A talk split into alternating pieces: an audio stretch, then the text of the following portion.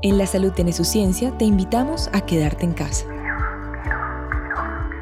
El riesgo de transmitir o contagiarte del coronavirus depende de cómo te comportes tanto en la esfera pública como en la privada.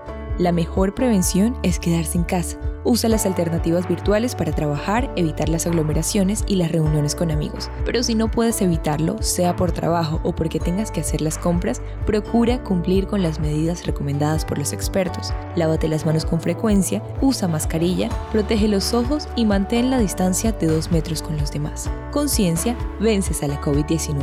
Este fue un mensaje de la Academia de Ciencias Físicas, Matemáticas y Naturales y esta emisora.